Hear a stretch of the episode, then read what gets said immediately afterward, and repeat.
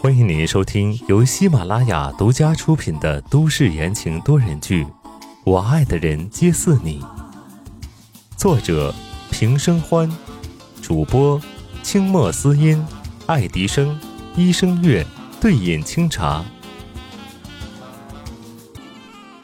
第一百九十四章，白氏夫妇。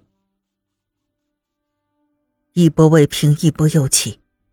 温之夏冷眼扫了一圈发布会现场的人，心里窝火的很。他宋时清抱着人走了，留下这么个烂摊子给他，混蛋！怎么回事？温之夏厉声问道，浑身散发着令人胆寒的气息。刚刚的变故加上一连串的意外，他现在把所有的原因都归咎到了吕菲菲这个女人身上。宋华生看了一眼温之夏，若有所思。之之下，吕菲菲顿时收了声，她低着头，一副被人欺负的模样，支支吾吾的，不好意思说出口的样子。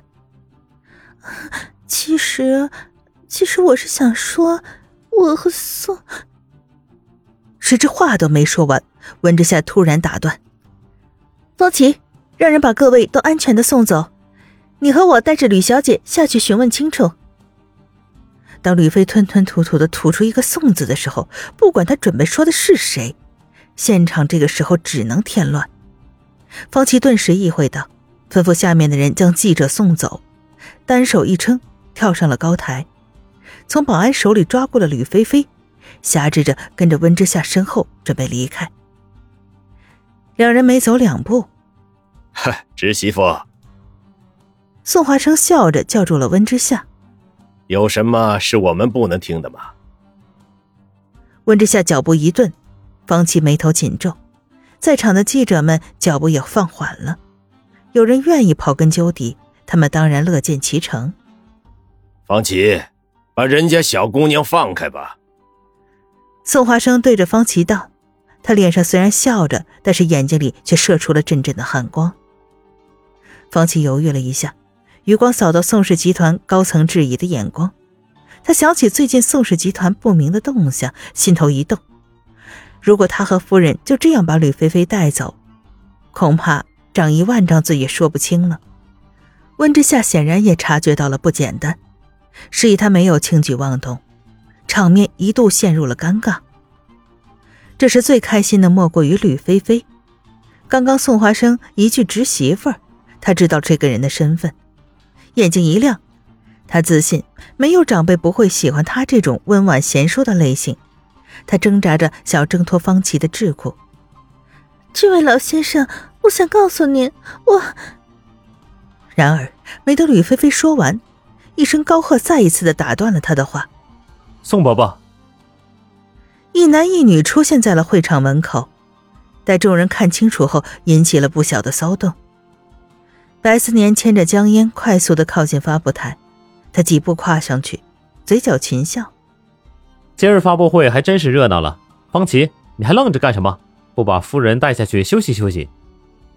说着，他转头对江烟道：“妍妍，你陪着一起去吧。”江烟当然知道他为什么有这样的安排，现下温之夏怕是早就撑不住了，一个个的都不是省油的灯，于是江烟。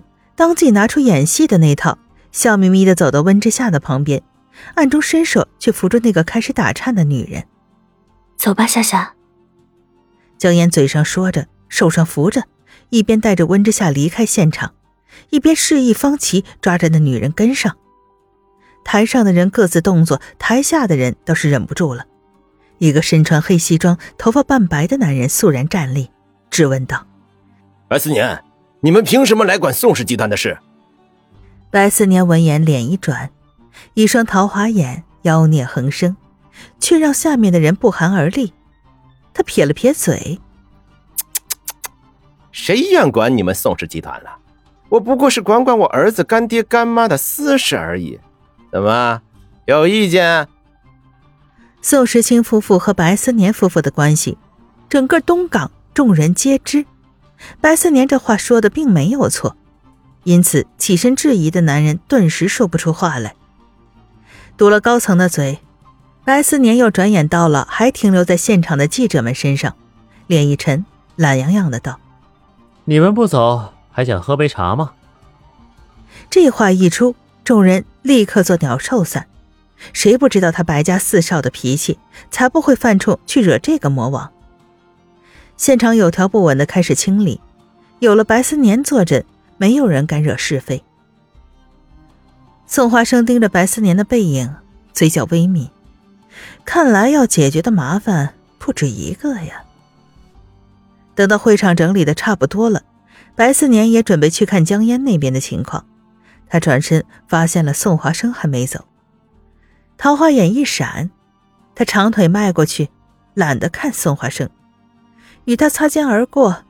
只不过在两人交错的一瞬间，白思年仅用两人能听到的声音说了一句话。